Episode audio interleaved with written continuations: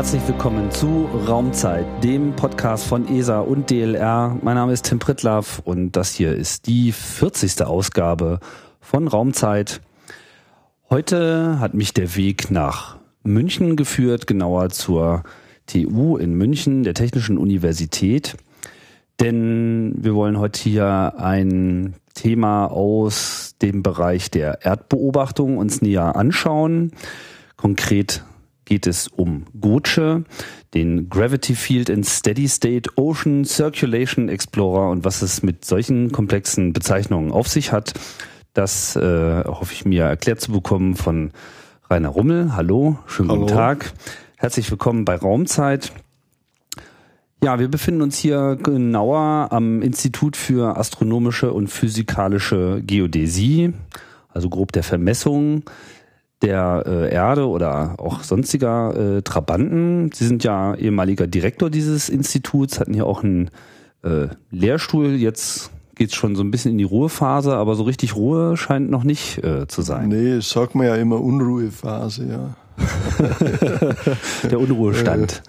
Vielleicht, bevor wir äh, auf äh, Grutsche eingehen, vielleicht nochmal kurz ähm, zu Ihnen. Also ich habe es ja schon gesagt, Sie waren hier lange Zeit äh, Direktor vom Institut, aber Vorher wird sich ja da auch eine andere Ausbildung erstmal abgezeichnet haben. Ja, ich habe in München äh, Vermessungswesen studiert, habe dann in Darmstadt promoviert, bin dann äh, zwei Jahre in den USA gewesen, äh, vier Jahre dann wieder in München an der Bayerischen Akademie und dann 13 Jahre in den Niederlanden. Das war eine fantastische Zeit. Und in der Zeit haben wir schon erste Ideen über diese Schwerefeldmission gehabt. Mhm. In Delft, an der TU Delft. Und 1993 wurde ich nach München berufen. Seither bin ich hier. Mhm. Und ähm, heißt das, dass äh, es auch schon immer so ähnliche Themenlagen waren, wie sich das bei Goche abzeichnet? Ja, das, das hat sie in, während meiner USA-Zeit herausgebildet. Da lernte ich das, die amerikanischen Ideen zur Raumfahrt kennen. Es war ja damals in den 70er Jahren alles noch relativ neu. Mhm. Und fand Interesse dann an der Gravitationsfeldbestimmung mit Satelliten. Allerdings war das damals noch furchtbar weit weg. Also es war wirklich Science Fiction. wirklich? Warum? Ja, äh, es gab ein Programm äh, der NASA, das wurde entworfen von einem wirklich großen Visionär, einem Geophysiker, Bill Cowler, sehr bekannter Name in der Geophysik. Das sogenannte Williamstown Report hat der geschrieben. Eine Vision, wie äh, man Satelliten und die Raumfahrt den Erdwissenschaften dienstbar machen könnte. Und diese Vision, das ist wirklich fantastisch, wurde später eins zu eins abgearbeitet und alle Elemente sind inzwischen erledigt. Und das letzte verbleibende Element war diese Mission Goche. Von, von wann ist dieses? 68. Dokument? 68. Ja. Äh, ESA hat dann 1978, also zehn Jahre später, ein erdwissenschaftliches Programm entworfen. Auch da war schon Gravitationsfeld äh, eines der wichtigen Themen. Und dann hat man sich so langsam herangetastet. Aber man muss ehrlicherweise sagen, dass zu der Zeit das einfach Ideen waren, aber die Technologie einfach noch nicht bereitstand. Mhm. Äh, ich selbst, das war damals in meiner niederländischen Zeit, habe zusammengearbeitet mit französischen Kollegen und äh, die Franzosen hatten bereits eine Technologie, die in die Richtung deutete. Und deshalb war dort auch das Interesse sehr gut, äh, sehr groß. Also man braucht dafür Beschleunigungsmesser, Instrumente, die die Gravitation messen, also die empfindlich sind bezüglich kleiner Variationen in der Erdanziehung. Mhm. Bevor wir jetzt ähm, nochmal konkret auf die Sache mit der äh, Erdschwere kommen, das, das Institut, also das heißt ja äh, astronomische und physikalische äh, Geodäsie. Womit beschäftigt sich das mhm. äh, Institut insgesamt so? Es sind zwei Professuren hier. Äh, die eine beschäftigt sich mit der wissenschaftlichen Anwendung zum Beispiel von GPS oder Galileo mhm. und mit der Definition eines Bezugssystems, eines Referenzsystems, Koordinatensystem. Man muss sich vorstellen, dass die Erde ja alles andere ist als starr Platten bewegen sich, Erde geht rauf und runter, man hat Gezeiten. Und heute wird für diese erdwissenschaftlichen Anwendungen ein Bezugssystem gebraucht, das ungefähr ein Zentimeter genau ist. Und das mhm. auf einer beweglichen Erde zu realisieren, das ist eine der Hauptaufgaben der einen Professur. Und die andere Professur beschäftigt sich mit der physikalischen Gestalt der Erde, die im Wesentlichen das Gravitationsfeld bestimmt wird. Mhm. Das heißt, es geht hier vor allem, also um die Erde als Ganzes? Um die Erde als Ganzes und sie zu vermessen. Und Bezugssystem heißt überhaupt erstmal ein System äh, zu schaffen, in das alles andere überhaupt eingeordnet genau, werden kann. Genau. Wenn wir heute von Meeresspiegelvariationen sprechen, dann sind es sehr kleine Beträge und man braucht viel Geduld, um wirklich nachweisen zu können, was da genau los ist. Und dazu braucht man ein globales System, sodass Meeresspiegel in der Antarktis vergleichbar ist mit dem in der Nordsee oder im, im Mittelmeer. Ist denn das überhaupt, also ist denn das überhaupt so ohne weiteres zu, also gibt es überhaupt so einen Idealzustand oder kann das nur eine Annäherung bleiben? Wenn man sich so vorstellt, so die Erde, fester Kern, drumherum, dann viel äh, Magma, alles ja. ist die ganze Zeit in Bewegung, natürlich ja. das Wasser, aber auch die Kontinente selber, dazu die Atmosphäre. Äh, wo zieht man denn da wo fängt man denn überhaupt an, den Bleistift äh, anzusetzen? Ja, das ist, äh, also im Prinzip wird das Gerüst geformt durch eine Anzahl von Observatorien. Das heißt von äh, äh, Empfängern, Laserabstandsmessgeräte oder Very Long Baseline Interferometry. Das sind also große Teleskope, die diesen Rahmen definieren. Allerdings bewegen sich diese Teleskope selbst. Das heißt, man braucht eine Kaskade von Modellen, um all diese Dinge, die Sie nannten, zu berücksichtigen und letztlich heute auf ein Millimeter bis Zentimeter Niveau zu kommen. Das heißt, man bestimmt eigentlich die Erde in seiner Ausdehnung relativ zu den anderen Sternen. Ja, das ist, das ist ein Aspekt. Das ist die Orientierung der Erde bezüglich des Fixsternhimmels, sogenannten Fixsternhimmels, der eben auch nicht fix ist. Ja. Und andererseits aber bewegt sich die Erde selbst. Das heißt, es, der Rahmen wird festgelegt durch ein Ensemble, durch eine Gruppe von Stationen, die über die ganze Erde verteilt sind. Japan, USA, hier im Bayerischen Wald eine Station in Wetzell, die da auch sehr markant mittut, äh, Frankreich und so weiter. Mhm. Wie, ich finde das ganz interessant. Also so die Vermessung der Welt, wann, wann hat denn das eigentlich begonnen? Also seit wann gibt es überhaupt so eine etablierte Wissenschaft, die so eine Vorstellung davon hat, wie die Dimensionen der Erde eigentlich wirklich sind? Ja, begonnen hat es in der Mitte des 19. Jahrhunderts. Und zwar eigentlich in Berlin. Mhm. Da hat ein äh, General Bayer, der mit seinem militärischen Dienst fertig war, eine Initiative entwickelt zu einer europäischen Gradmessung. Mhm. Und aus der entwickelte sich dann äh, ein stets größeres Projekt und das diente der Bestimmung der Erdfigur. Da hat man dann weitergetan mit äh, Methoden wie Triangulation, die vielleicht allgemein bekannt sind.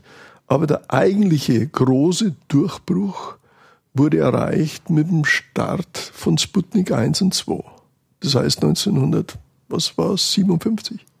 Was hat denn Sputnik dazu konkret beitragen können? Das war der, der Start ins, in, ins Weltraumzeitalter. Das heißt, man konnte erstmals wirklich die dritte Dimension erfahrbar machen. Ja.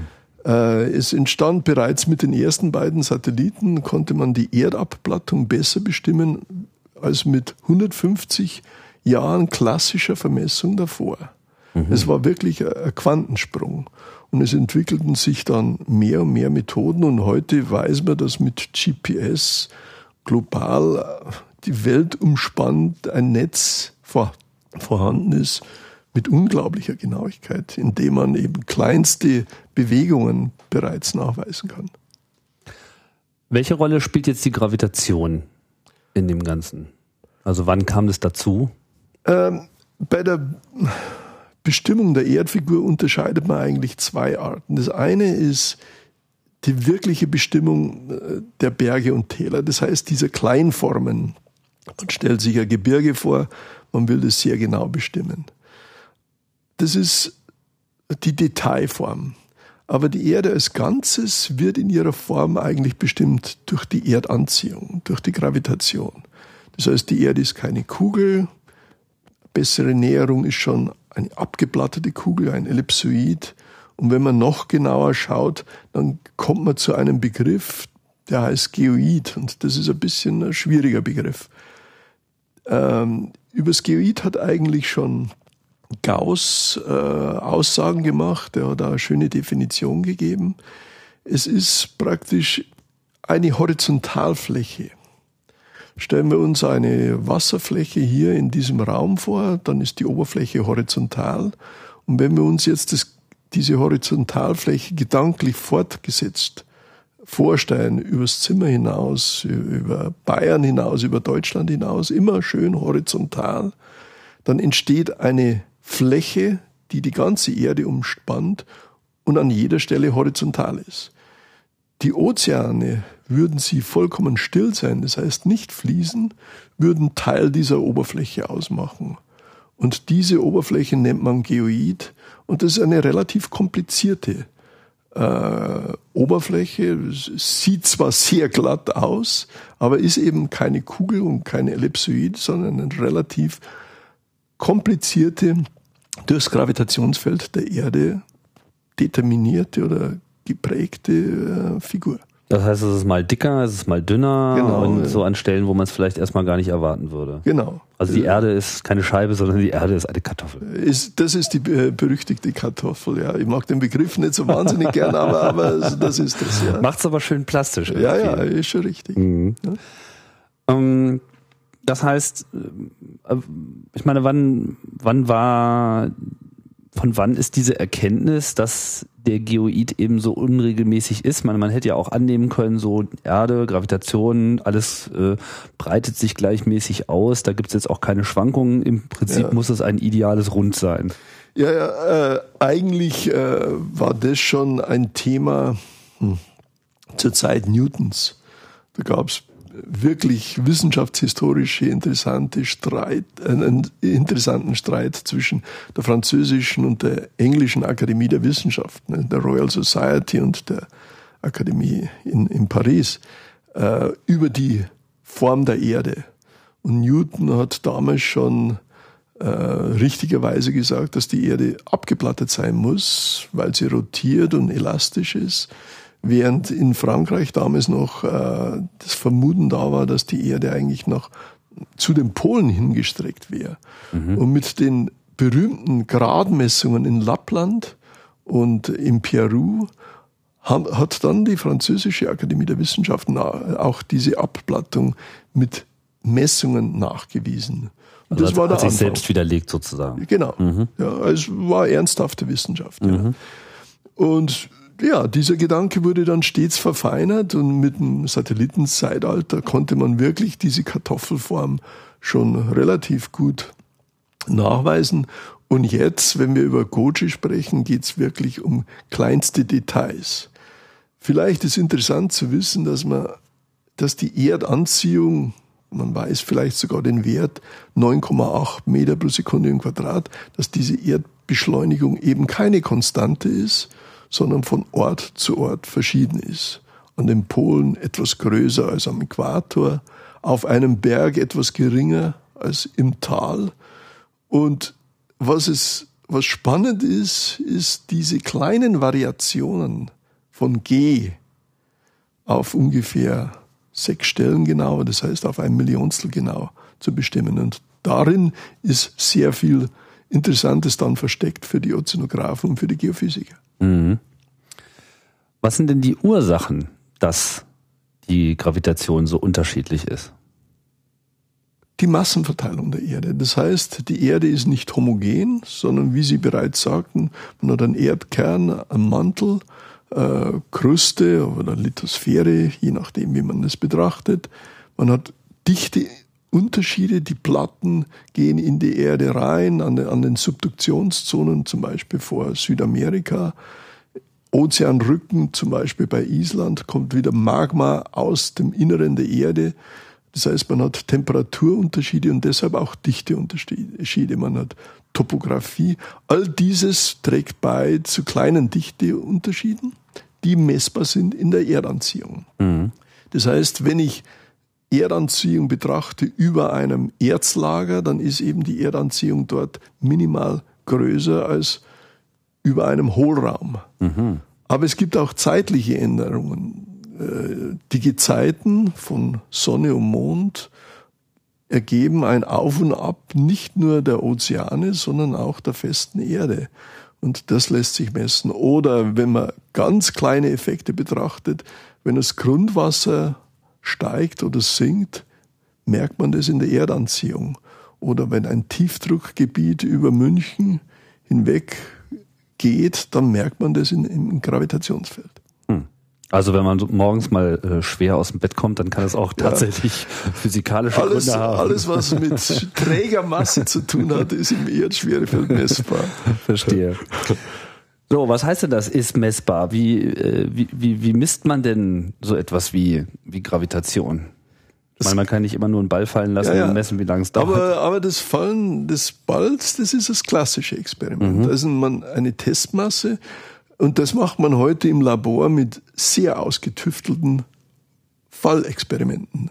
Das heißt, es werden äh, Prismen fallen gelassen und die werden mit Laser verfolgt mit einer Atomuhr wird die Zeit gemessen. Aus Ort und Zeit lässt sich, wenn man in mehreren Ebenen misst, die Erdbeschleunigung messen. Und zwar im Labor auf unglaubliche neun Stellen genau. Mhm. Ja. Äh, das ist das aufwendigste Verfahren, aber natürlich auch das genaueste. Man kann aber auch schwere Unterschiede, das heißt Unterschiede in der Erdanziehung zwischen zwei Punkten messen mit Federwagen allerdings sehr empfindlichen Federwagen, auch sehr teuren Federwagen. Und auch das ist ein sehr gängiges Verfahren, das zum Beispiel auch in der Exploration, das heißt in der äh, Lagerstättenforschung verwendet wird. Um was herauszufinden?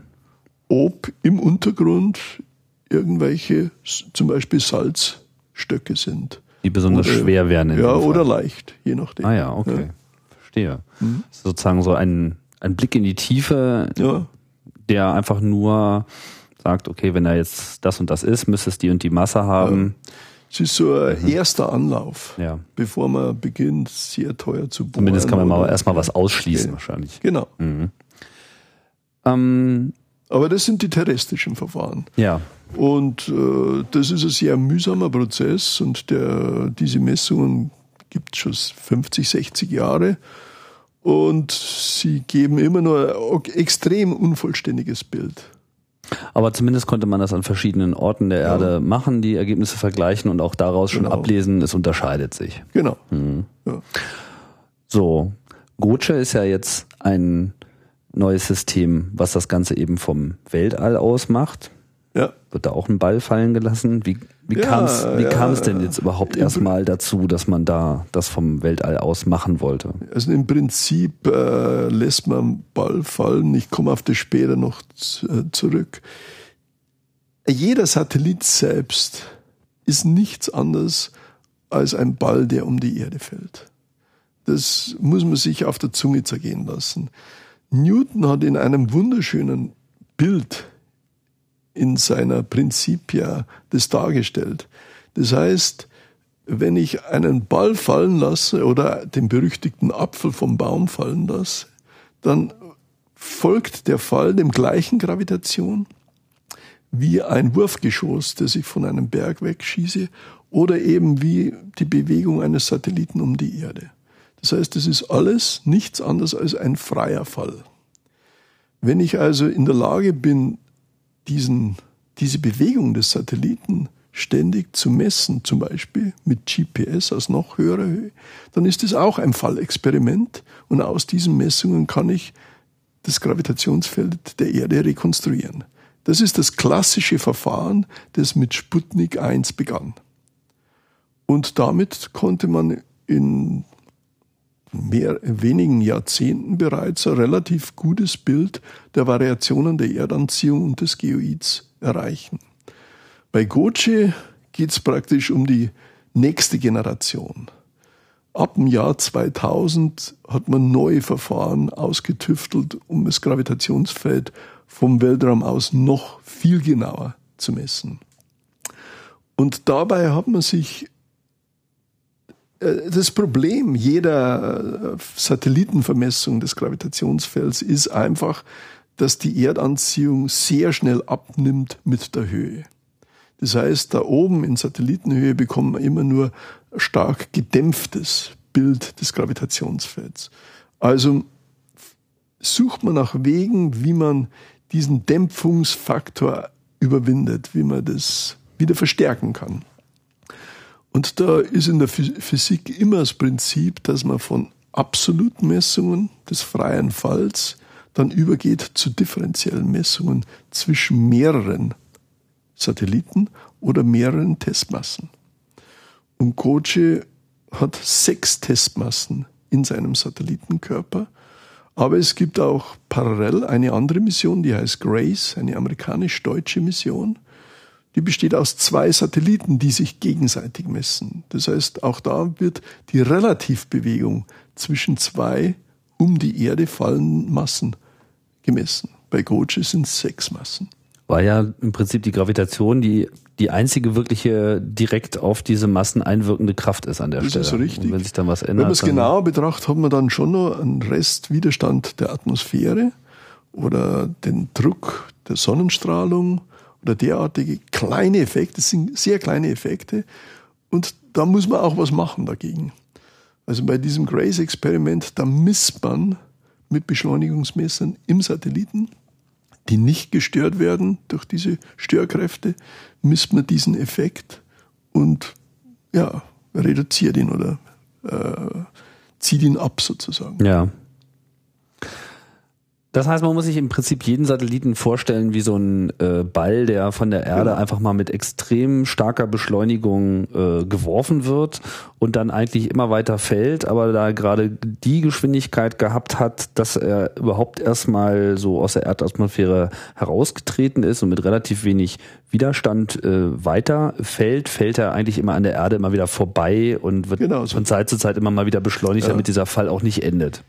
Äh, der wird ständig beschleunigt.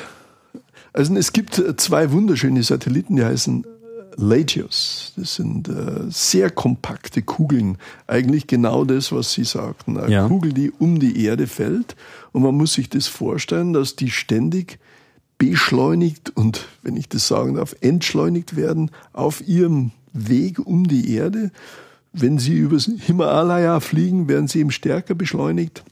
Und dann, wenn wieder keine Massen, äh, weniger Massen da sind, werden die wieder langsam. Das entsteht praktisch auf der beinahe elliptischen Bahn eines Satelliten so eine Art Gravitationsmuster. Und wenn man in der Lage ist, dieses Gravitationsmuster irgendwie zu messen, dann kann man daraus das Gravitationsfeld der Erde rekonstruieren.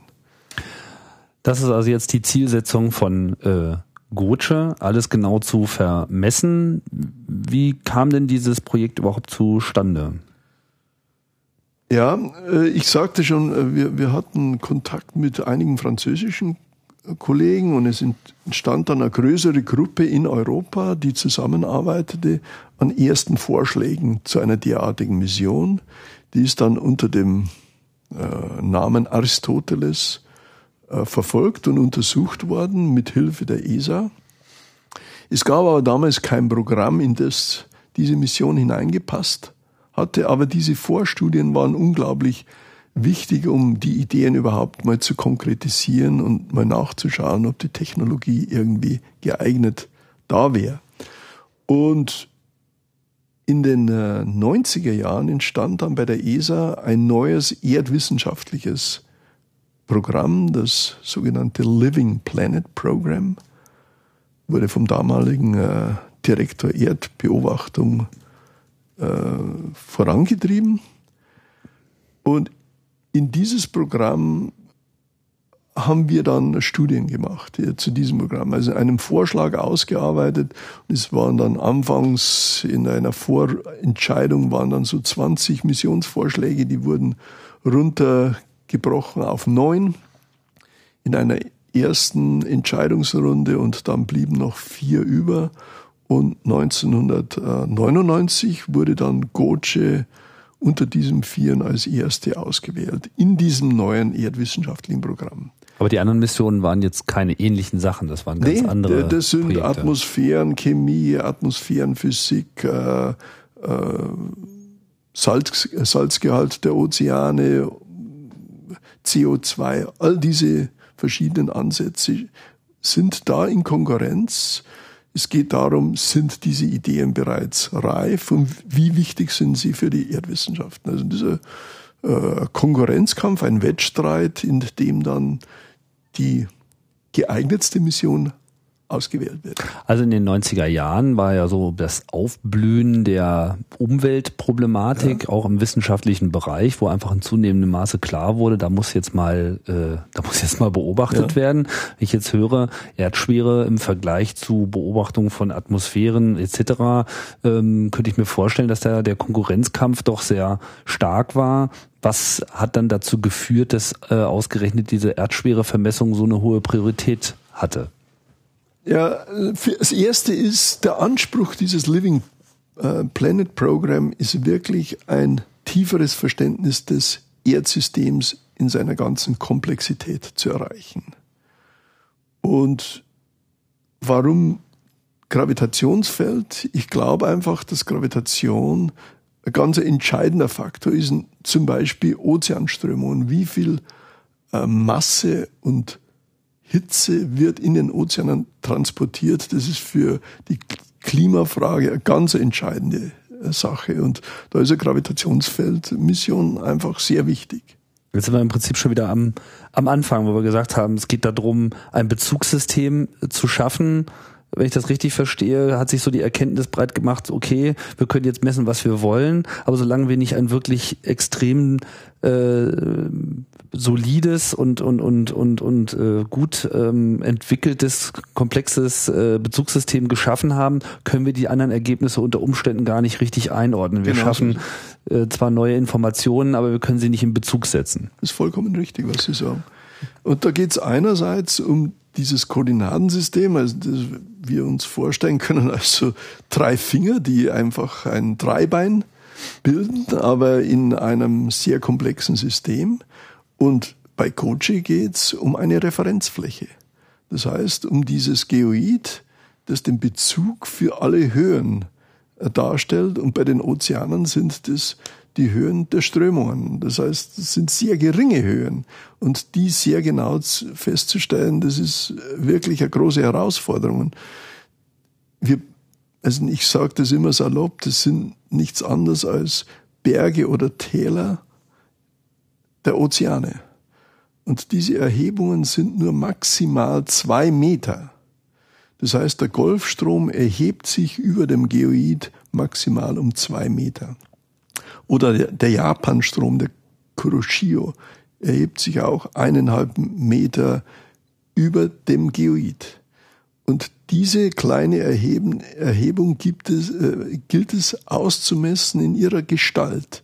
Und daraus lässt sich auch wieder dann das Strömungsverhalten der Ozeane ableiten. Zwei Meter klingt erstmal wenig, aber wenn man das so auf hunderte und tausende Quadratkilometer hochrechnet, sind das ja auch riesige Wassermassen. Das ist richtig, ja.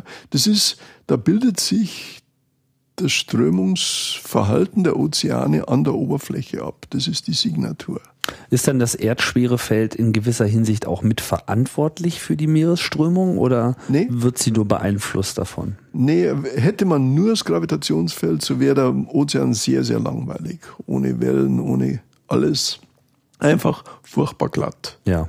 Äh, Winde regen dann den Ozean an zur Bewegung und so entstehen und Dichteunterschiede, also ein Salzunterschied in Salzgehalt und Temperatur, lassen dann den Ozean strömen.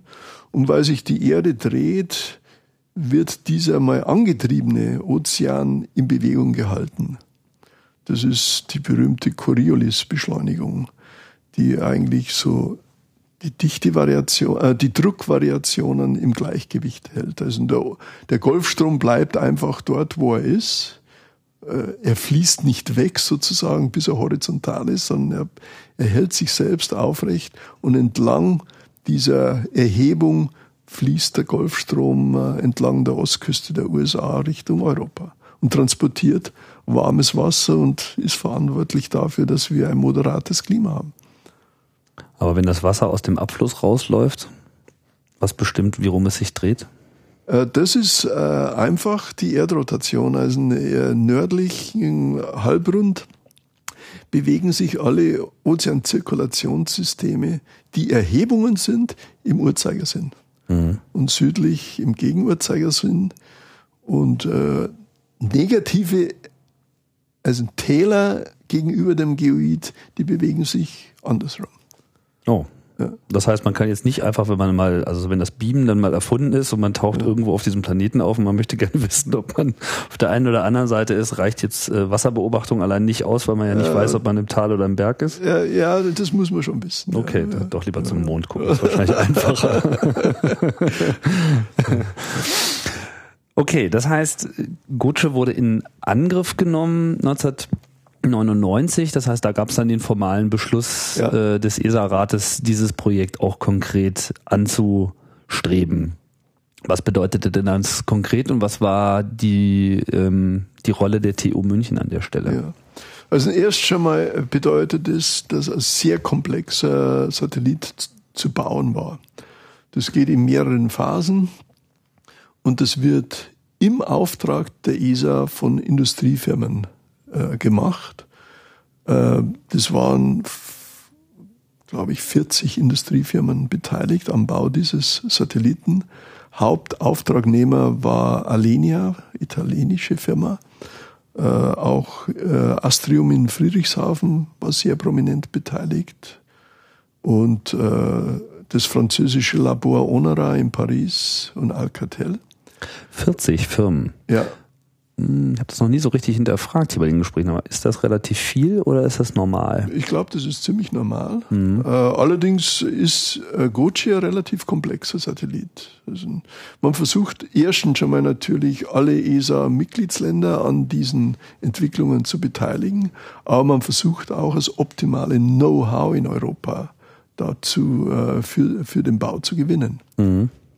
Unsere Rolle, äh, wir waren sehr intensiv beteiligt an, an dem Vorschlag selbst, der dann genehmigt wurde und äh, bekamen 1905, äh, nein, 2005, glaube ich, war das, wurde ein Vertrag unterzeichnet. Äh, wir koordinieren die sogenannte High Processing, äh, High Level Processing Facility, HPF das heißt, zusammen mit äh, neun anderen Instituten in Europa, verteilt über sieben Länder, äh, sind wir verantwortlich für die wissenschaftliche Prozessierung der, der Gucci-Daten. Mhm. Und Koordination hier in München. also das heißt Kollegen. nicht, dass hier alle Auswertungen gemacht werden, sondern nee, dass hier koordiniert nee. wird, wer diese Auswertungen ja, macht. Das ist also ein, ein Konsortium, eine, eine Gruppe, auch wieder mit verteiltem Know-how. Also das sind holländische äh, Kollegen und Schweizer Kollegen machen die Bahnbestimmung, äh, österreichische Kollegen, Franzosen, dann das äh, Geoforschungszentrum in Potsdam arbeiten an der Schwerefeldauswertung, Dänemark, Italien ist beteiligt. Eine sehr interessante Gruppe von meist jungen Leuten, also ich bin dann eine Ausnahme. Ich würde mal so sagen, so 30 bis 50 Leute, die da ständig dran arbeiten. Mhm. Man muss sich ja vorstellen, dass das ein vollkommen neuer Beobachtungstyp war. Das heißt, es galt auch einiges zu lernen über das Verhalten der Instrumente und über das Verhalten des ganzen Satellitensystems. Also ein vollkommen neuer Beobachtungstyp, dass man das vom All aus macht.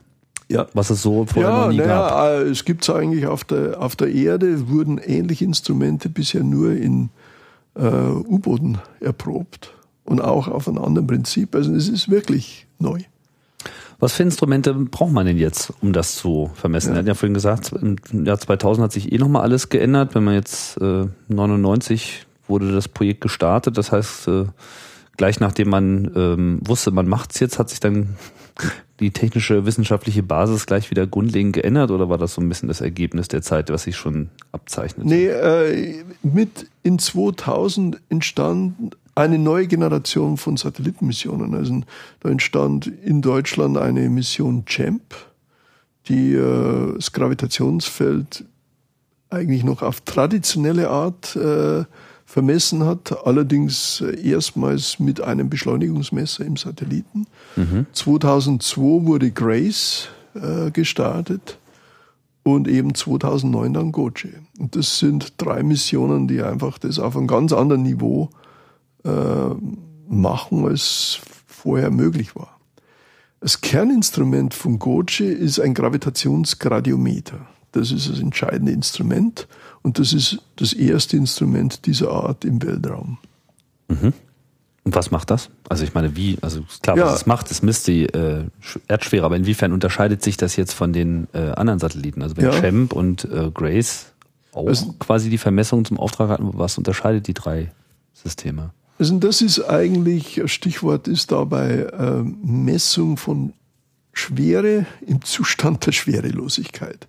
Äh, vielleicht darf ich ein bisschen ausholen. Äh, wenn man eine Testmasse in einem Satelliten loslässt, so würde man erwarten, dass die schwebt. Relativ im Satelliten vielleicht sogar stillsteht. Deshalb spricht man auch von Schwerelosigkeit oder im Englischen Zero G. Diese Schwerelosigkeit gibt es aber nur genau in einem Punkt im Satelliten, nämlich in dessen Massenzentrum. Von außen her betrachtet, von der Erde aus betrachtet, kann man sagen mit Newton, dass diese Testmasse und der Satellit beide vom Gravitationsfeld der Erde angezogen werden. Sie finden sich beide im freien Fall um die Erde, aber ohne Relativbewegung. Wenn man die Testmasse aus diesem Schwerpunkt rausholt, dann fühlt sich das Gravitationsfeld der Erde bereits ein klein wenig anders als der Satellit. Und sie beginnt mit einer Relativbewegung, weil eben der freie Fall nicht mehr synchron ist. Mhm. Und diese Relativbewegung, die will man messen.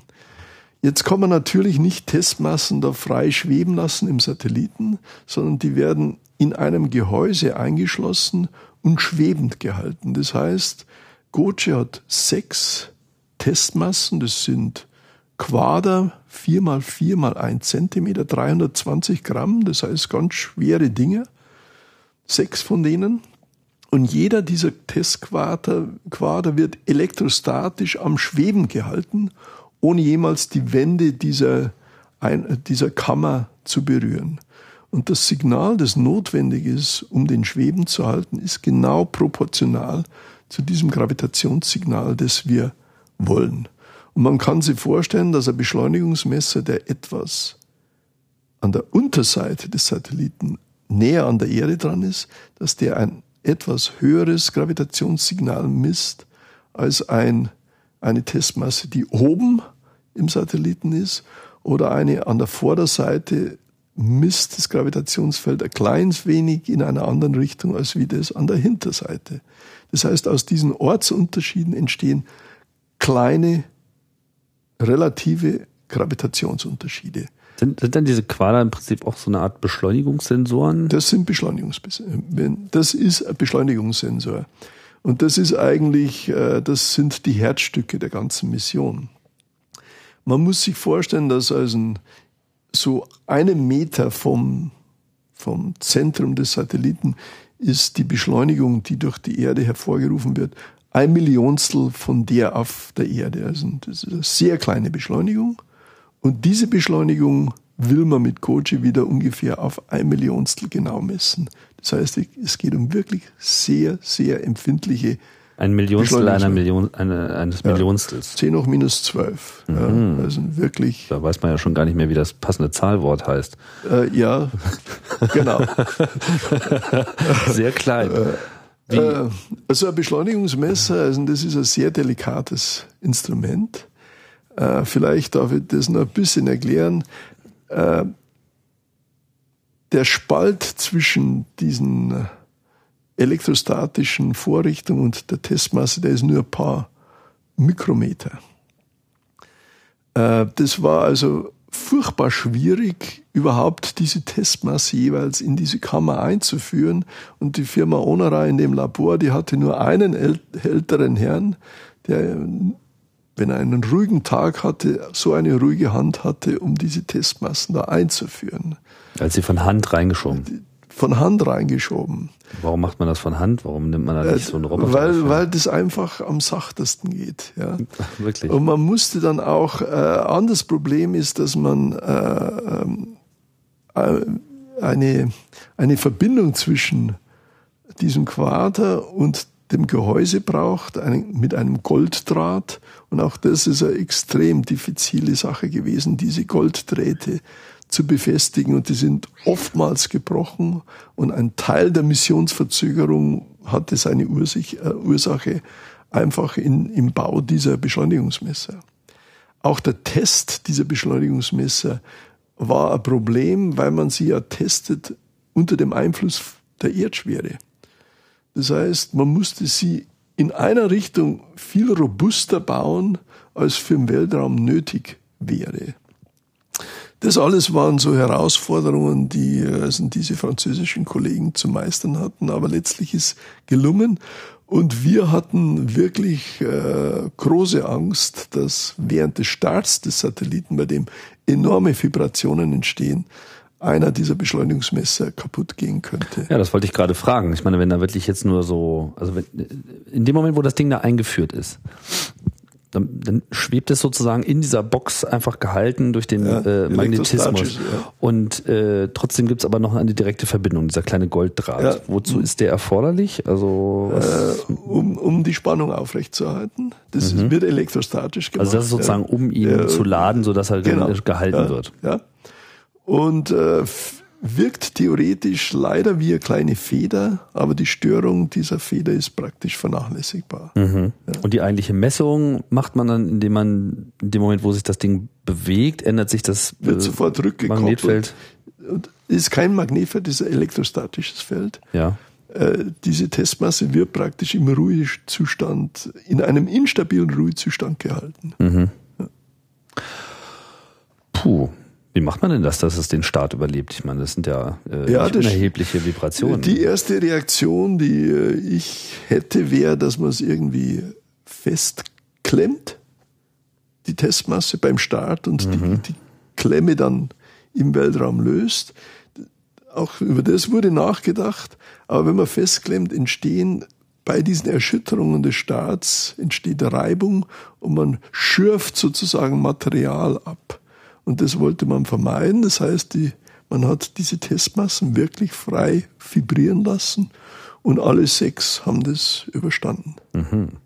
Woraus bef- äh, besteht diese Masse Äh, selbst? also, Platin-Rhodium-Legierung. Ja, sehr wertvolles Ding. teuer, teuer. Und relativ schwer, eben 320 Gramm, ist also nicht vernachlässigbar, also ganz schöne Masse. Mhm. Aber auch, ja, für so einen kleinen Körper, was war das? 4 mal 4 mal 1. Ja, Davon gibt es sechs Stück. ja. Die Die, sind jetzt, sind. die sind jetzt praktisch entlang von drei Achsen orthogonal zueinander angeordnet. Das heißt, jede Achse hat eine Länge von einem halben Meter. Der Mittelpunkt ist das Massenzentrum des Satelliten, sodass ein dreidimensionales Instrument entsteht. Das heißt, eine Achse ist in Flugrichtung ausgerichtet, eine radial zur Erde und die dritte orthogonal zu den, zu den beiden anderen. Und gemessen wird jeweils die Beschleunigungsdifferenz von zwei dieser Beschleunigungsmessern, die entlang einer Achse angeordnet sind. Aber dann komme ich ja irgendwie nur, also einer ist in der Mitte dann? Also Nee, ein, keiner ist in der Mitte. keiner ist in der Mitte. Drei, also in drei Achsen, jeweils zwei Jeweils das Beschleunigungsmesser sind die sechs. Okay. Ja. Mhm. Verstehe. Ja, so eine Nebensächlichkeit, die sehr wichtig ist. Man will natürlich nicht das Gravitations, die Veränderungen des Gravitationsfelds des Satelliten selbst messen. Und das, die Massen des Satelliten sind sehr viel näher dran. Das heißt, der Satellit musste auch außerordentlich starr gebaut werden. Äh, Die Sonnenpaneele sind fest montiert. Man hat Carbon-Sandwich-Materialien verwendet und man musste das ganze Instrument enorm genau temperaturstabil halten. Das heißt, dadurch, dass er so fest ist, gibt es dann weniger Schwankungen. Also jetzt im Sinne Ja. von Flexing. Wenn sich der Satellit bewegen würde, also eine, zum Beispiel äh, biegen würde, Ja. dann würde sich das im Gravitations, im gemessenen Gravitationssignal auswirken. Hm. Wie kann man denn das denn vorher planen, dass, also ich meine, woran merkt man, dass der fest genug ist? Also ich muss sagen, äh, das war die Entwicklung von dem Ganzen war interessant, da waren wir auch beteiligt. Und zwar wurde für die ganze Mission ein sehr detaillierter Simulator entwickelt. Wir sagen End-to-End-Simulation. Also von Anfang bis Ende wurden alle Elemente der, äh, der Sensoren durchprogrammiert in, in äh, Software, so dass man all diese Effekte in einer, in einer Pyramide nachweisen konnte, fortpflanzen konnte und sozusagen ein Fehlerbudget entwickeln konnte. Und mhm. das war faszinierend und ich glaube, dass die ESA auch zu dem Schluss gekommen ist, dass für zukünftige Missionen ein derartiger End-zu-End-Simulator eine sehr gute Idee sein wird.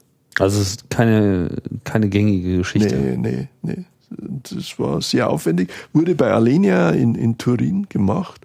Wir haben also nur entsprechende Software zugeliefert, wo unser Know-how war. Mhm. Und so haben sich die praktisch, ja, man konnte die ganze Simulier, äh, Mission simulieren. Allerdings, äh, das war so rechenaufwendig, dass diese Simulationen länger gedauert haben als wie jetzt die äh, Messungen und die Verarbeitung dieser Messungen. Mhm. Das heißt, wie lange lief das? Ja, man hat dann tagelang irgendwelche Effekte durchlaufen lassen, einfach um zu sehen, wie, die, wie sich das oder das, die und die Kleinigkeit auswirkt. Das heißt, man hat irgendwie gesehen, äh, wenn man jetzt dieses Material nimmt, dann schwingt es zu sehr. Diese Schwingung wird komplett genau. in Software nachgeführt und man ja. konnte dann gleich sehen, ah, das hätte jetzt tatsächlich eine Auswirkung auf die Messung, die man eben vermeiden möchte.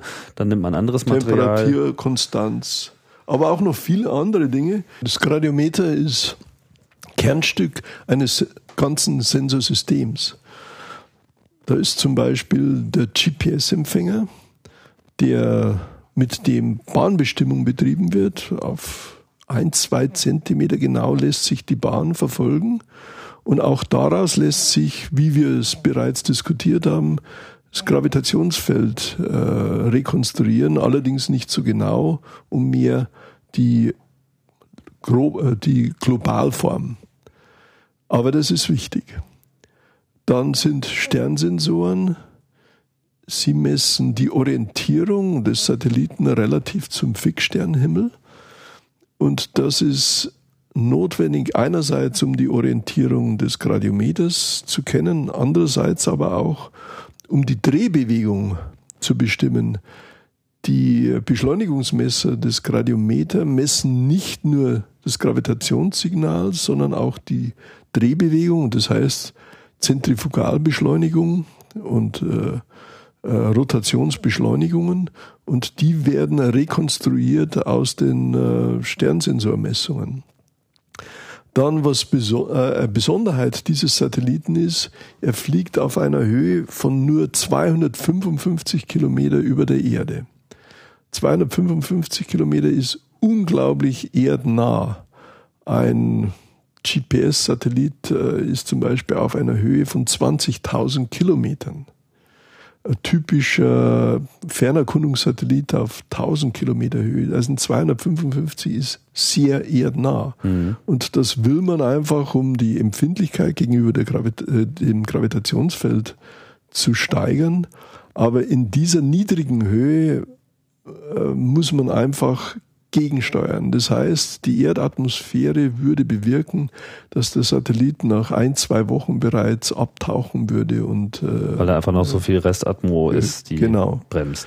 Und äh, was man jetzt macht, man misst mit den Beschleunigungsmessern die Bremskräfte, die auf die Satellitenhülle wirken, und die werden dann ge äh, gegengesteuert mit Ionentriebwerken. Man sagt, das ist ein Drag-Free-Satellit. Das ist, äh, das heißt, dass der Satellit ungestört fliegt von äh, diesen äh, Störkräften, äh, wirklich im, im frei gravitativen Fall. Und damit lässt sich diese niedrige Höhe auch über mehrere Jahre aufrechterhalten. Das heißt, diese Triebwerke gleichen quasi die, den Atmosphärengegendruck in dem Moment sofort Ja. aus.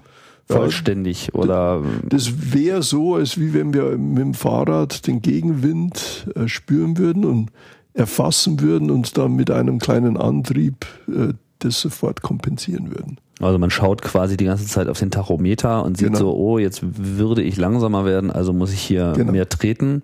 Und die Verzögerung, also wie viel, wie viel Latenz ist da? Da ist überhaupt keine da. Also das, das geht in, in Echtzeit, das sind ein paar ähm, Mikrosekunden vielleicht. Das ist der Vorteil an diesen Ionentriebwerken, dass Ja. man die quasi so instantan Die anfahren kann. Ionentriebwerke sind auch eine Besonderheit. Normalerweise Satellitenmotoren äh, äh, arbeiten mit Pulsen, mit Impulsen. Und das hier ist aber proportional. Das heißt, es geht wirklich proportional zur auf den Satelliten wirkenden Kraft wird dagegen gesteuert. Ist das eigentlich auch ein So ist eine das, Neuheit. ist, das ein Zukunftsmodell für Satelliten? Weil eigentlich ist ja diese, auch in der ISS ist ja eigentlich eine ideale Schwerelosigkeit und damit eine gleichmäßige äh, Beschleunigung sehr wünschenswert, auch für die ganzen Experimente. Ja, die ISS ist so riesig, dass man wirklich eben, wie gesagt, nur Schwerelosigkeit in einem Punkt eben hat. Und wenn man dann äh, x Meter davon entfernt ist, dann lässt sich einfach nicht verhindern, dass man Gravitationseffekte hat. Ähm, also für ISS ist weniger vielleicht interessant, aber es sind in der Gravitationsphysik einige Satellitenexperimente in Vorbereitung für derartige Missionen sind solche, ist solche Technologie wichtig. Also da gibt's die Mission LISA, die Gravitationswellen nachweisen soll, oder eine Mission, ein Missionsvorschlag G und G, der das äh, Äquivalenzprinzip äh, überprüfen soll auf 17 Stellen. Genau für derartige Missionen ist diese Technologie wichtig und, und äh, schon ein Vorläufer. Mhm. Ähm, das heißt, Goce besteht im Wesentlichen aus diesen sechs Quadern, diesen sechs äh, Instrumenten. Gibt es sonst noch irgendetwas, was außerdem noch gemessen wird? Nein? Gar nichts. Also es ist wirklich, man kann sagen, ein auf dieses Gravitationsgradiometer zugeschnittenes Weltraumlabor. Das ist einfach pur. Pur. Ja. Weil alles andere würde ja dann auch wieder Würde stören. irgendwie sch- stören. Also wir haben früher auch schon mal dieses Aristoteles, dieser Vorschlag, da war noch die Idee, das zu kombinieren mit einem äh, Magnetfeldmessinstrument. Aber das erwies sich als äußerst kompliziert, weil auf beiden Seiten dann Kompr- Kompromisse gemacht werden müssten, die einfach kontraproduktiv sind. Wenn man jetzt, also das äh, Goce ist ja gestartet dann 2009. Das war jetzt auch, äh, da gab es ja auch noch mal ein paar Schwierigkeiten. Eigentlich sollte das Ding ja schon 2008 Ja. abheben. Was was ist da passiert? Ja, es waren äh, äh, Probleme mit der Fertigstellung dieser Beschleunigungsmesser. Aber dann irgendwann mit, mit etlichen Jahren Verzögerung wurden, wurde die Mission dann 2009 gestartet. Äh, am ersten, an dem ersten Tag, an dem auch die ganzen Planungen waren für das Startevent, äh, musste nochmal der Start verschoben werden. Äh, der Start erfolgte in Plesetsk in äh, Russland, also in ungefähr 1000 Kilometer nördlich von Moskau. Äh, normalerweise äußerst zuverlässige äh, Rakete wird dafür verwendet. Aber äh, der Start musste verschoben werden, ganz einfach, weil das Türrelais für die Öffnung äh, des Silos für diesen Satelliten am ersten Tag sich nicht öffnete. Und man musste das Rel- Relais auswechseln und am zweiten Tag klappte dann alles wunderbar. Also, es gibt sehr menschliche Sachen. Und man hatte äh, da auch ein relativ äh, breites Startfenster. Also Ja. das war jetzt Ja. kein Problem. Nee, war kein Problem, außer dass unsere Nerven beinahe am Ende waren. Das kann ich mir vorstellen. Warum ist das Ding in Plesetsk gestartet worden, nicht in Das ist ein? Ah, ja, ne, in, das weiß ich eigentlich selbst nicht so. Also dieser Typ Rakete wird in Plesetsk gestartet. Ja. Das ist eine Rockot. Rokot-Rakete. Ja. Und äh, das ist einfach auch kostengünstiger als äh, zum Beispiel amerikanische Trägerraketen Mhm. Oder europäische. Für kleinere Ariane. Systeme. Ja. März 2009 ging es dann los. Das heißt, jetzt haben wir Juni 2012. Jetzt ist das Ding schon gut drei Jahre und ein paar zerquetschte unterwegs. Mhm. Ähm, der Start war dann erfolgreich und äh, unproblematisch. Die ersten Monate werden dann verwendet, um jedes der Instrumente und der Sensoren zu testen und einzuschalten und auf Funktionsweise zu prüfen. Und ab November 2009 lieferte dann der Satellit äh, regulär Daten, wunderschön, und wir waren begeistert. Äh, das lief äh, zwei Monate ohne jedes Problem und die ganzen Vorbereitungen. Warum lieferte der erst seit no am November Daten, wenn er schon im März gestartet Das ist einfach, äh, man sagt da Commissioning Phase, das heißt Stück für Stück müssen die Instrumente eingeschaltet und getestet und geeicht werden. Und das dauert mehrere Monate. Also man hat sozusagen alle sechs, einen nach dem anderen, erstmal Ja. in Betrieb Äh, genommen nicht und nur das, geschaut. sondern auch die Sternsensoren. Man muss schauen, dass die, Ja. die Orientierung richtig ist, dass die GPS-Empfänger funktionieren, all diese Dinge, dass äh, der Daten-Downlink äh, sauber funktioniert, all diese Dinge werden erprobt. Ja, okay, da muss man sich ja auch wirklich sehr, sehr sicher sein, dass man diesen Daten Ja. dann auch Glauben schenken mag. Genau. Nicht wie ein neues Telefon einschalten und los geht's. Nee, äh, das muss man sich auch klar machen. Jeder Forschungssatellit ist ein Prototyp. Das heißt, man arbeitet immer mit Prototypen. Es, der erste Schuss muss sofort funktionieren. Und das ist eine enorme Herausforderung.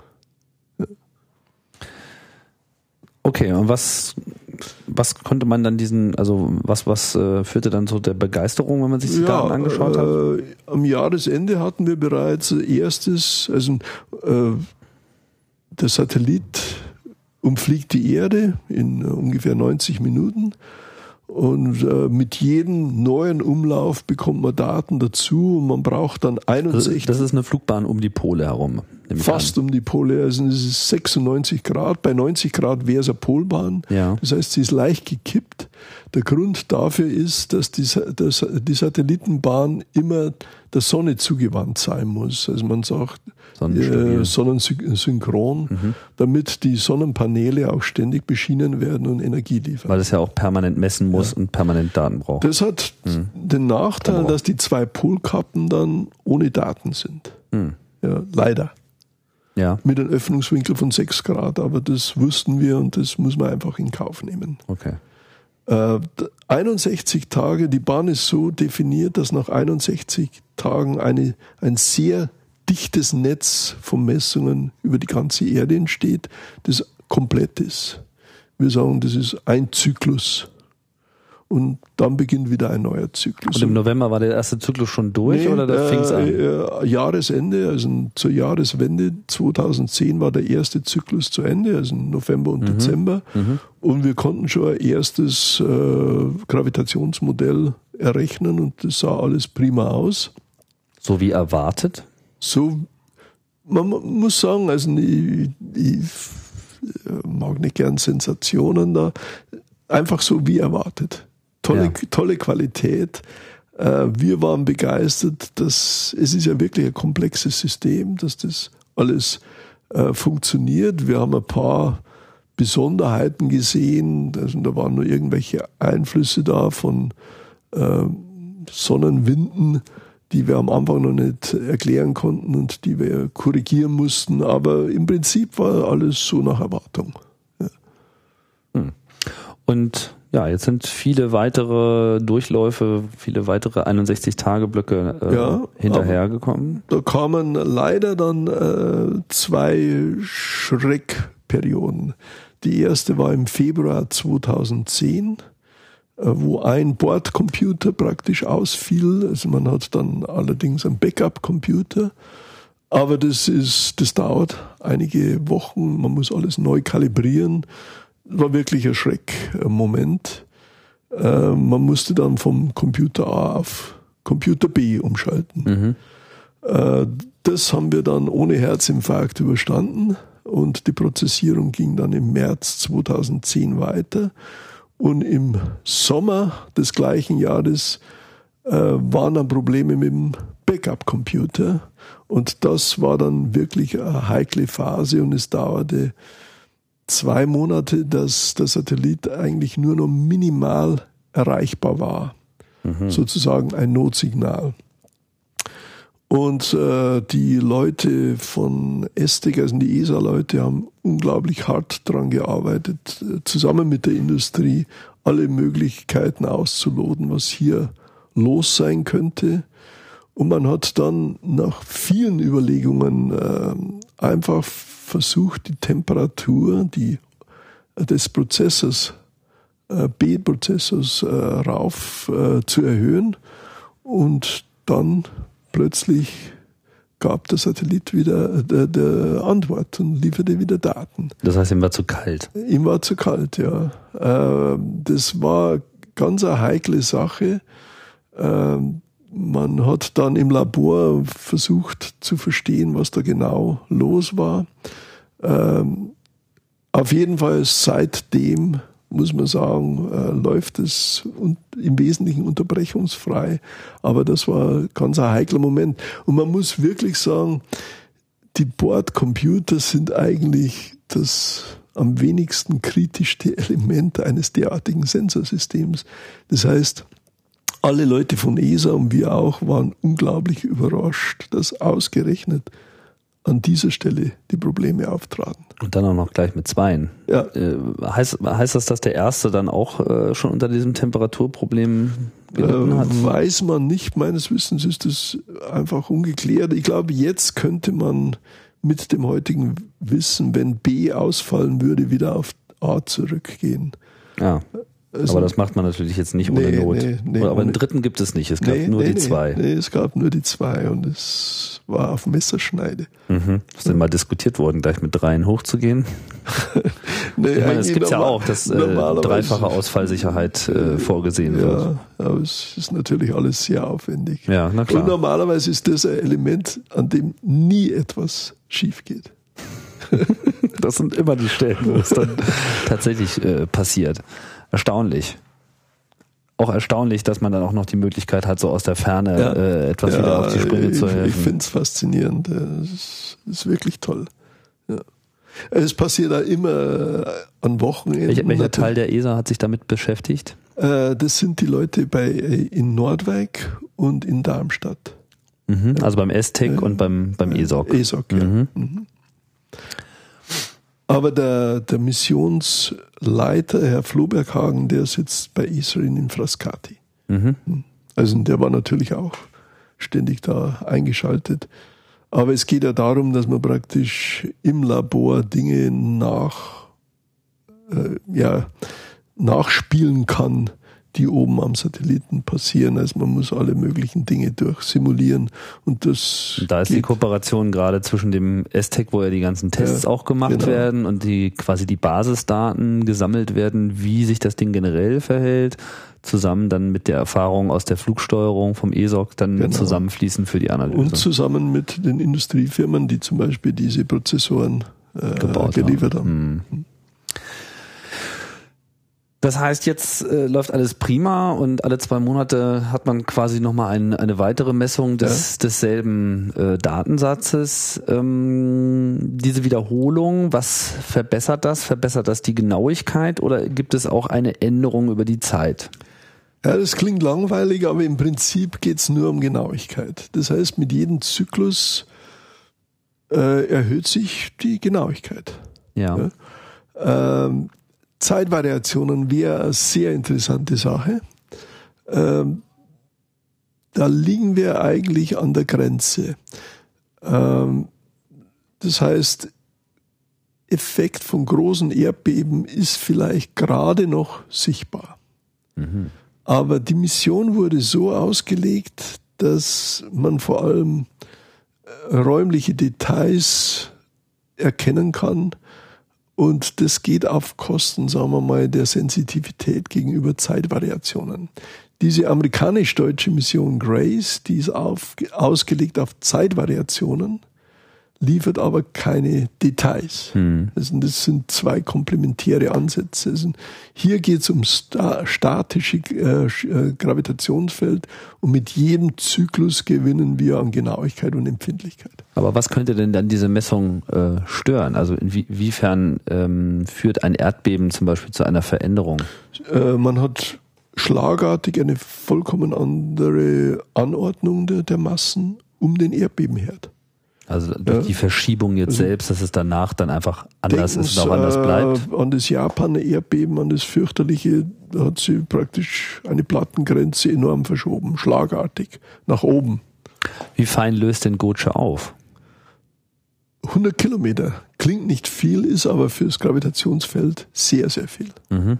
Ja. Also 100 Quadrat. Also Sie können ungefähr sagen, mhm. ja, also Veränderungen von einem Quadrat mit 100 Kilometer Seitenlänge zu einem Nachbarquadrat, das ist äh, sichtbar. Mhm. Und wenn jetzt so ein Tsunami da durch die Ozeane pflügt, das führt ja dann auch zu äh, Verschiebungen. Ja, könnte das sein, wenn dann? Nee, sind, äh, muss man ehrlicherweise sagen, nicht messbar. So temporär dann ja, auch der ja. Vorgang. Also es ist eigentlich alles fokussiert auf dieses sehr genaue Geoid und die sehr kleinen räumlichen Variationen in der Erdanziehung. Das heißt, mit den Daten, die jetzt schon da sind, hat man auf jeden Fall nochmal ein genaueres Bild im Vergleich zu dem, was man vorher eigentlich so noch gar nicht hatte, diesen Blick. Ja, ja. Also es gibt jetzt das erste Mal überhaupt so ein Modell ja, in dieser richtig. Vollständigkeit. Und ähm, gibt es da Überraschungen? Also Überraschung vielleicht nicht. Was wir das erste Mal jetzt erreichen ist, übrigens zusammen mit einer zweiten Methode, nämlich mit der Radaraltimetrie, die die Ozeanoberfläche misst, haben wir das erste Mal global konsistent diese Ozeantopographie. Das heißt, diese Berge und Täler mhm. der Ozeane. Äh, wir können also jetzt ohne ozeanografische Messungen nachweisen, wie die Ozeane fließen und zwar global konsistent. Mhm. Und das ist, glaube ich, eine, eine Riesenerrungenschaft. Aber wie misst man nur aus der Höhe und de, der Masse die Strömung? Ja, also wir, man kombiniert zwei Verfahren. Einerseits Goce liefert diese Geoidfläche, diese Ruhefläche. Das heißt, man weiß, wo der Mittelpunkt sein müsste, wo sozusagen das Normal Null liegt. Genau. Mhm. Die Erhebung misst man dann mit einem anderen Verfahren, mit äh, Radaraltimetrie. Das heißt, mit Satelliten misst man die Entfernung zur Meeresoberfläche. Aber die ist ja dann wiederum sehr abhängig vom Wellengang oder wird da einfach ja, auch so oft das, gemessen? Das mittelt sich raus, weil der Kegel, der Radarkegel relativ breit ist. Naja, okay. Ja. Mhm. Also Wellen spielen keine Rolle, aber man muss doch über die Zeit mitteln, weil diese Missionen Radaraltimetrie, die gibt es schon seit fast 20 Jahren. Und man nimmt das Mittel über diese 20 Jahren, so dass man wirklich eine sehr zuverlässige Meeresoberfläche, äh, wirkliche Meeresoberfläche hat. Und aus dem Unterschied dieser Zweien bekommt man diese Ozeanberge und Täler, die eben nur maximal ein bis zwei Meter sind. Mhm. Äh, die, die Struktur dieser Berge, also sagen wir mal die höheren Linien und ihr Abstand sind direkt proportional zur Ozeangeschwindigkeit. Das heißt, es lässt sich nicht nur das Bild der Ozeanströmungen ableiten, sondern auch deren Geschwindigkeit. Sodass man genau sieht, dass an der Westflanke des Golfstroms das Wasser relativ schnell sich Richtung Norden, Richtung Europa bewegt, bewegt während, an der, während die Ostflanke Richtung Spanien hin sehr, sehr flach ist und dort das Wasser sehr langsam zurückströmt. Und das hat man jetzt global. Zum Beispiel arbeiten wir in München zusammen mit dem Alfred Wegener Institut in Bremerhaven und mit dem Deutschen Geodätischen Forschungsinstitut an Zirkumpolarstrom.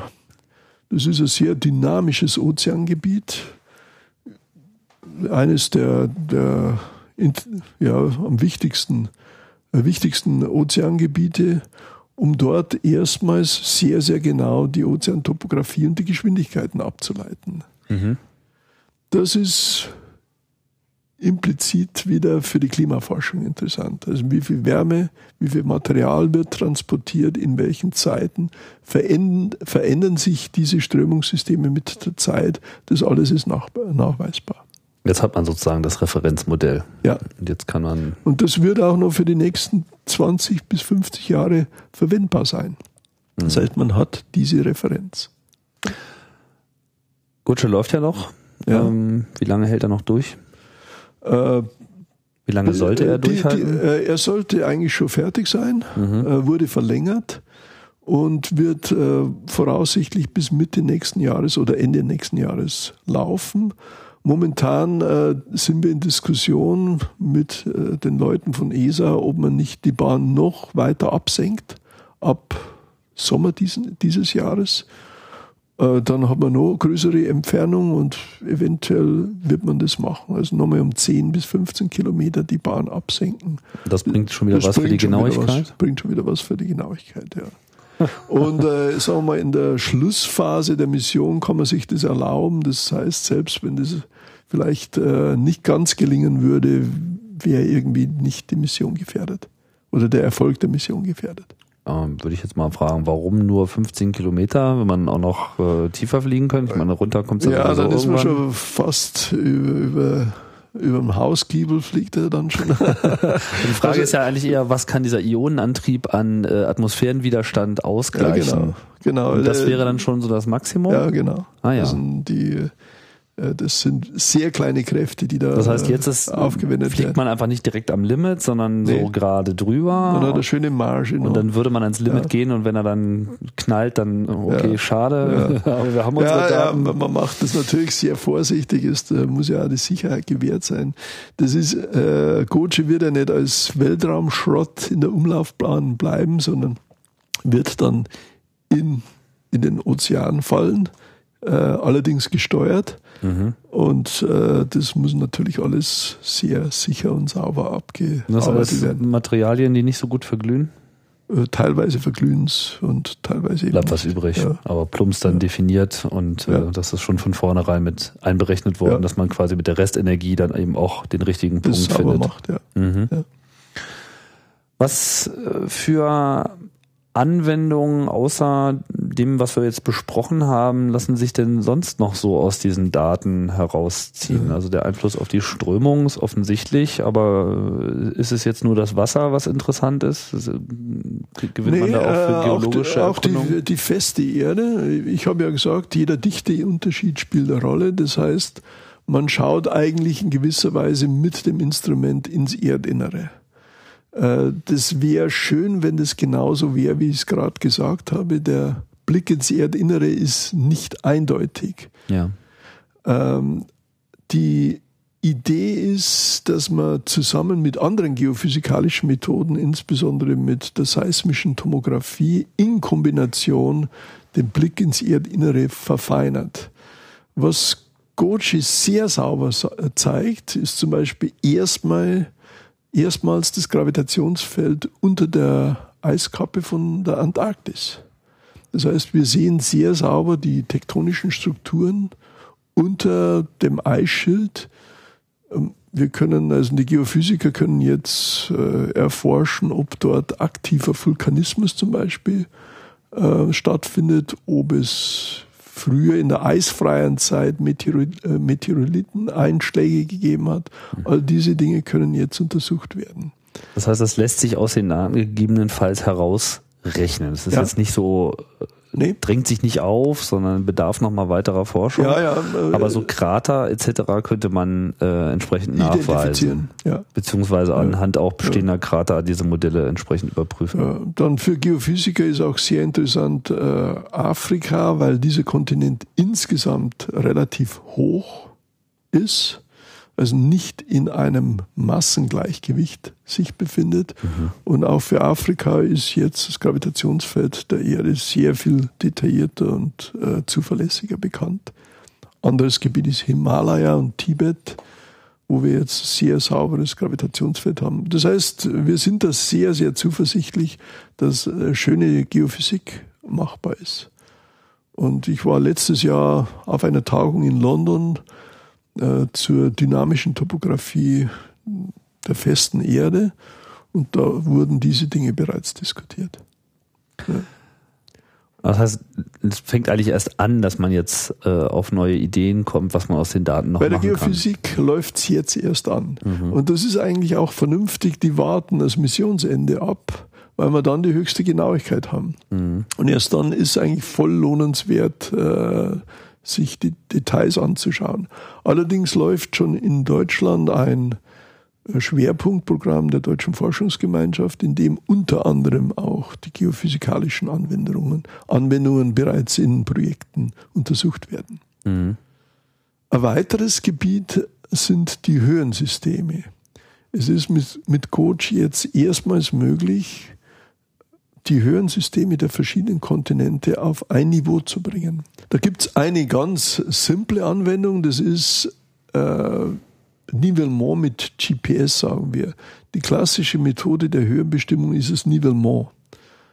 Das kennen Sie vielleicht. Das sind die äh, Vermessungsingenieure, die durch äh, diese Lupe schauen, durch diese Wasserwaage schauen, um Höhenunterschiede zu bestimmen. Mhm. Das ist aber ein sehr aufwendiges Verfahren. Äh, wesentlich einfacher wäre es, GPS-Empfänger würde die gleichen Höhen liefern. Das tut er aber nicht, weil GPS eigentlich nur geometrische Informationen gibt und nicht Höhen über NN. Also es gibt schon Höhen, aber sie sind nicht besonders genau. Nee, die sind vor allem nicht physikalisch relevant. Die sagen einem nicht, ob man oben oder unten ist. Naja. Ja. In Kombination mit Koji bekommt man jetzt diese Meereshöhen auf ein, zwei Zentimeter genau in Europa oder in den USA oder in Kanada. Und das ist sehr, sehr bequem äh, für alle möglichen Ingenieuranwendungen.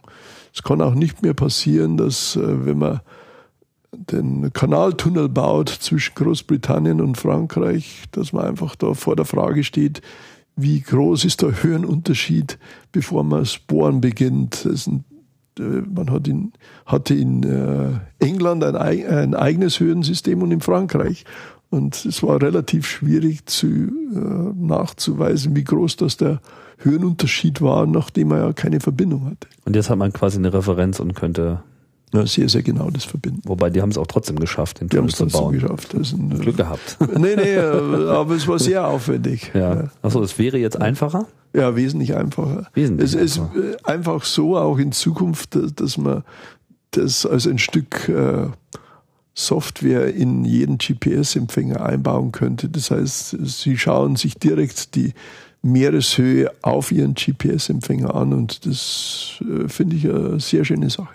Einfach als feste Daten oder jetzt nochmal relativ zu dem, was ja. man bist? Also ich habe gesagt, Goji liefert ein Endprodukt ja. irgendwann mhm. und das kann man als äh, digitalen Bestand einbauen in, in jeden GPS-Empfänger. Heißt das, dass jetzt sozusagen auch die äh, gängigen Angaben irgendwelcher Dörfer, die äh, am Eingang schreiben, sie sind so und so viel Meter über normal Null, dass diese Zahlen gegebenenfalls angepasst werden das müsste, ob man es tut, weiß ich nicht, aber das äh, müsste sicher angepasst werden. Ja. Und wie groß äh, können glaube, die in, zu erwartenden Verschiebungen sein? In Europa ist, sind es vielleicht Zentimeterbeträge, aber ich glaube in, in Himalaya oder Afrika oder sowas, da können es Meterbeträge sein. Ah ja. ja. Warum ist es da mehr? Weil, weil einfach, äh, ja, und weil man äh, in, in Europa mit, mit, sehr viel Aufwand eben schon seit Jahrhunderten Nibelmons macht, während man in Afrika andere Sorgen hat. Ja, verstehe. Mhm. Das heißt, Gocha hat so eigentlich weitreichende, langfristige Einfluss auf so ziemlich alles, was sich mit Landvermessung im weiteren Sinne und damit ja. dann eben auch Klimamodelle und andere äh, Umwelterdbeobachtungssysteme äh, betrifft. So ist es, ja. ja. Und ich würde auch erwarten, dass ähnliche Missionen vielleicht in absehbarer Zukunft äh, für Planeten eingesetzt werden. Äh, weil das ein sehr kompaktes Verfahren ist. Ja. Also ich könnte mir vorstellen, dass das sehr geeignet wäre für Mars oder Venus. Um einfach nochmal ja. diese äh, Planeten dann entsprechend ja. genauso das schwere Feld zu bestimmen. Aber ja. das wird doch jetzt auch teilweise schon auch gemacht. Es wird aus Bahnen gemacht. Da hat man wieder das gleiche Dilemma, dass man relativ weit weg ist und, und eben nur den freien Fall misst.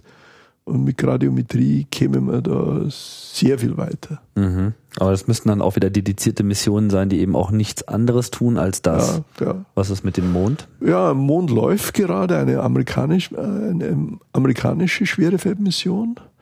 Äh, die welche, welche ist das? Äh, jetzt stehe ich gerade auf dem. Ja, die heißen auch alle immer so ähnlich.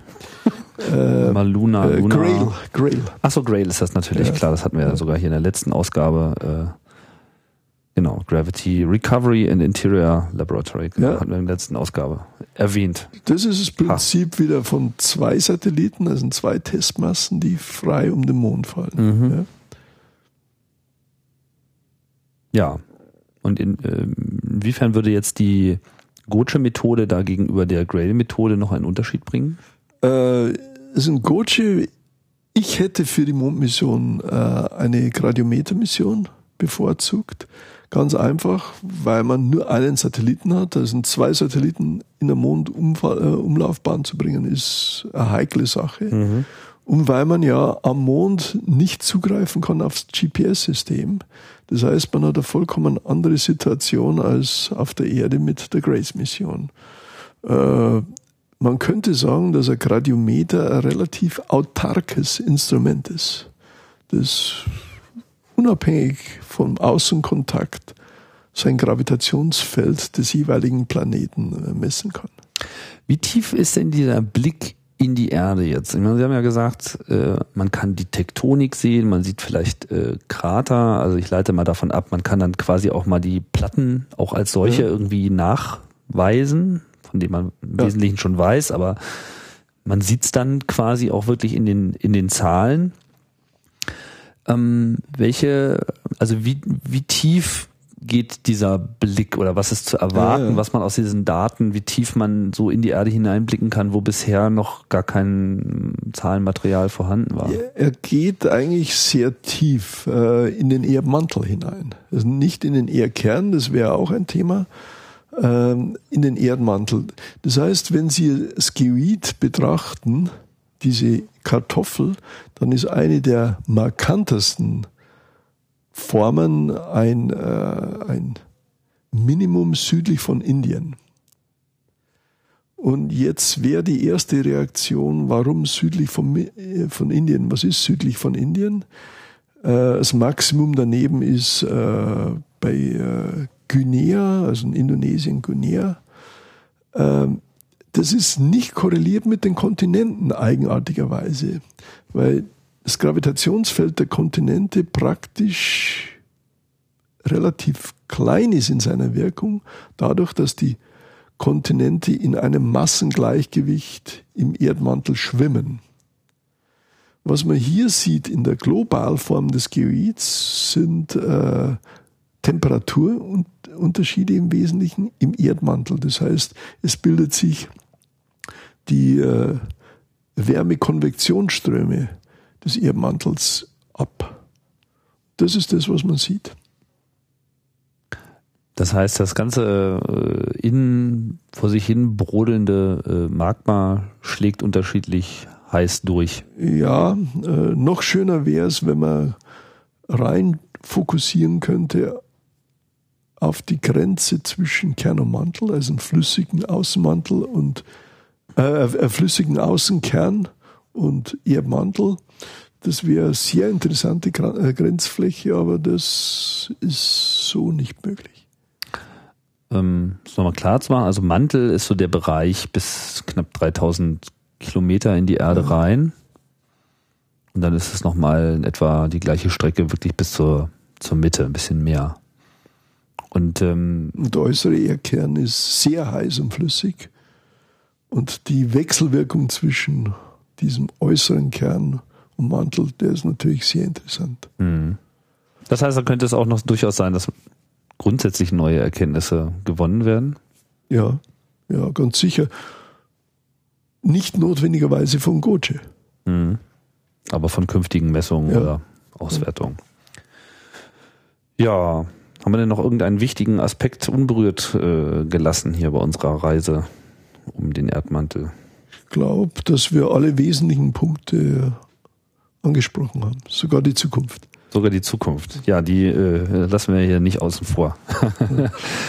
Gibt es denn weitere Planungen jetzt äh, in ähnlicher Form? Also, wenn ich es richtig verstanden habe, für die Erde war es das jetzt erstmal. Also man könnte ja jetzt naja, nicht unbedingt erwarten, dass man es jetzt noch feiner hinbekommt. Die jungen doch? Kollegen, die arbeiten gerade an Konzepten für Folgemissionen. Mhm.